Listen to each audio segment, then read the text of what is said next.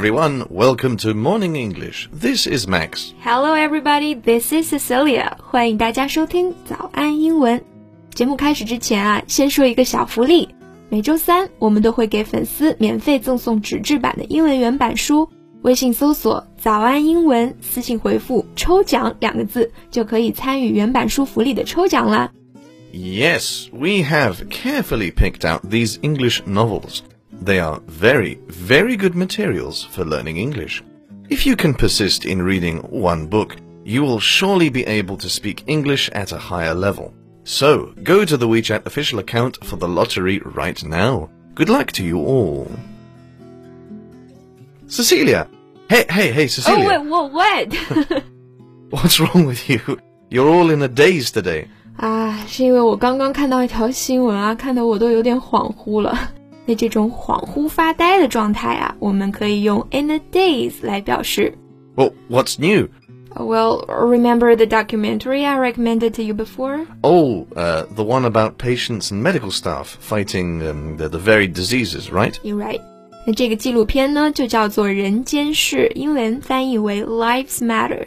那这个新闻啊，就是关于这个纪录片其中一集的女主角啊。今天呢，就来跟大家分享一下她的故事。 A mother's ultimate sacrifice for her unborn child。那我们的内容啊，都整理成了文字版的笔记，欢迎大家到微信搜索“早安英文”，私信回复“笔记”两个字来领取我们的文字版笔记。那我们回到故事的最初哈，就是二零一五年，张丽君 was newlywed and expecting her first child.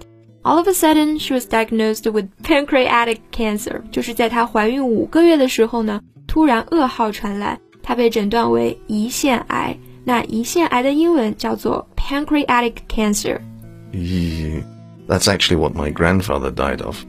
So that means she would be faced with a life or death choice to save the baby or save herself. Yeah, and she didn't hesitate for a moment to take a decision in her baby's interest.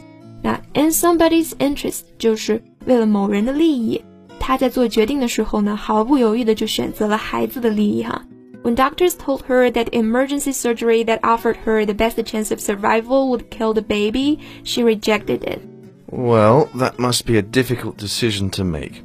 She is basically giving up her own life. Yeah, but this is what she said.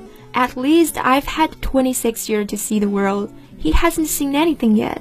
Oh, that's heartbreaking By making this choice, she will see her baby getting a new life, but what about herself? Yeah, the baby survived. For John, however, it was now too late to receive the potentially life-saving treatment. Since she chose to share her battle against cancer with the camera, she must be really optimistic and strong-willed. Yeah, she was undaunted. 那在病魔面前呢，张丽君她始终都是勇敢无畏的。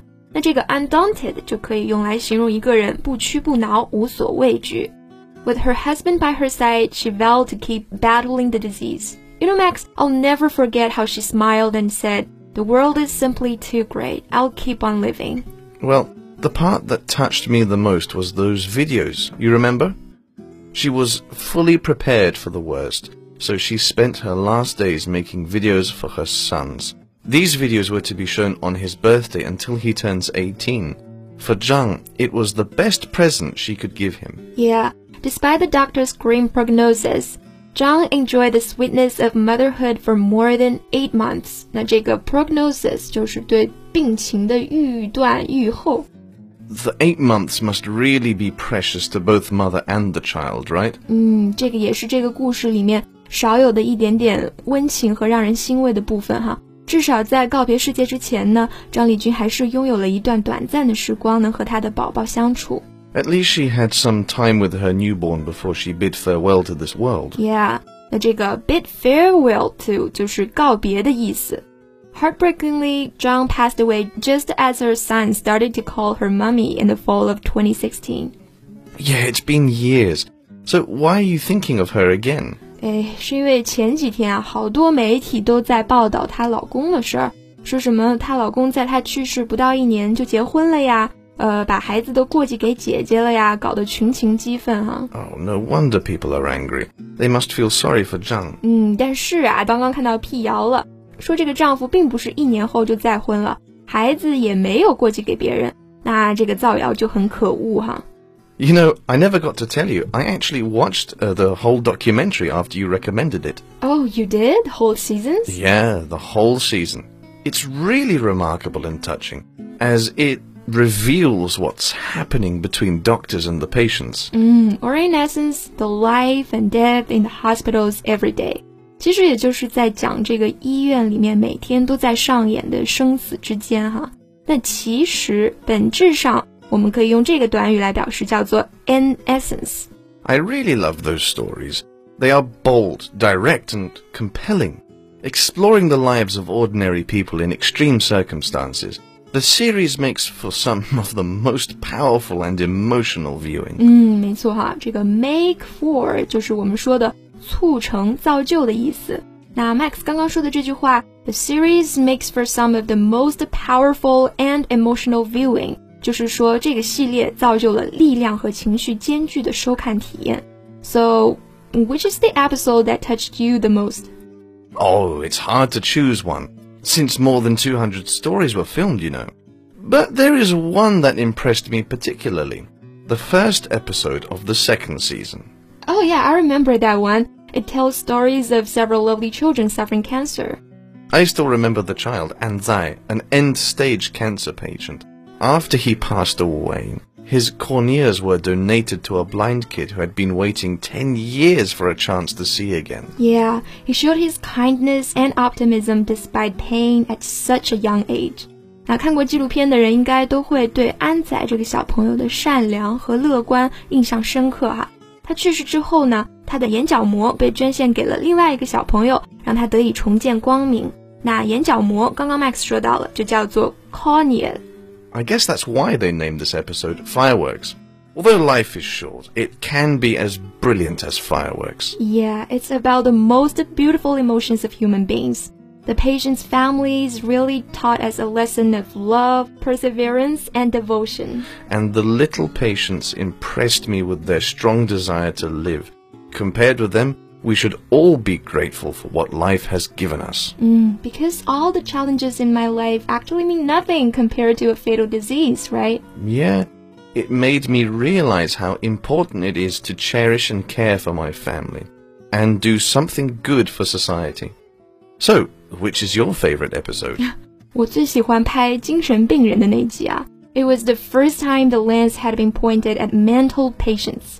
According to the co-director of the series, they hope to change widespread prejudice against the patients who suffer mental diseases. Oh, yeah.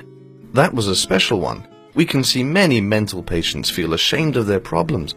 They strongly need emotional support from their families. Mm, it explores the emotional world of mental patients, and it also seeks to arouse public awareness of the increasing number of Alzheimer's and pneumoconiosis patients in China. 这个纪录片呢，还关注了阿尔茨海默病和尘肺病。那阿尔茨海默病呢，也就是我们俗称的老年痴呆症，叫做 Alzheimer's disease。那尘肺病我们叫做 pneumoconiosis. Yeah, that's what's great about this series. Each episode has its own theme and perspective of the domestic healthcare system. 嗯，这个 healthcare system 就是我们说的保健系统、医疗制度这个意思啊。 But the series is not only about the touching emotions of ordinary people.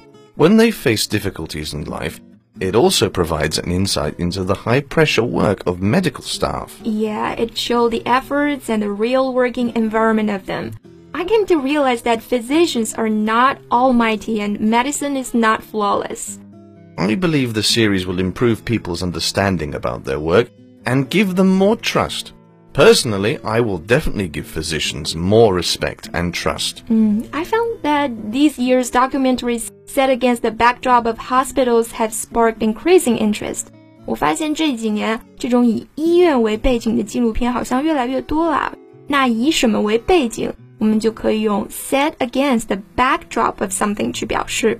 Yeah, it is likely they will continue to improve mutual understanding between physicians and patients and help lead to more positive relationships in the health industry itself. 嗯，好，今天呢，由张丽君的新闻聊到了这个人间世的纪录片，真心的给大家推荐这部纪录片哈。It depicts both the strength and the fragility of life. I strongly recommend it for its sincerity and its strong healing power of love. 那最后再告诉大家一个好消息，最近我们还有一个早安英文会员的免费体验活动， 就是把我们价值九千九百八十元的会员课免费开放给大家，同时还有一个专属学习社群，创始人艾伦老师在群里带着大家一起学习七天。这个活动啊，特别适合真的想提高英语水平的同学，限量两百个名额，想报名免费体验的，赶紧微信搜索“早安英文”公众号，回复数字八八八就可以加入了。So, thanks for listening. This is Max. This is Cecilia. See you next time. Bye. Bye.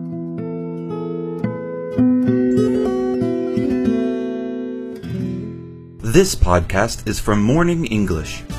学口语就来早安英文。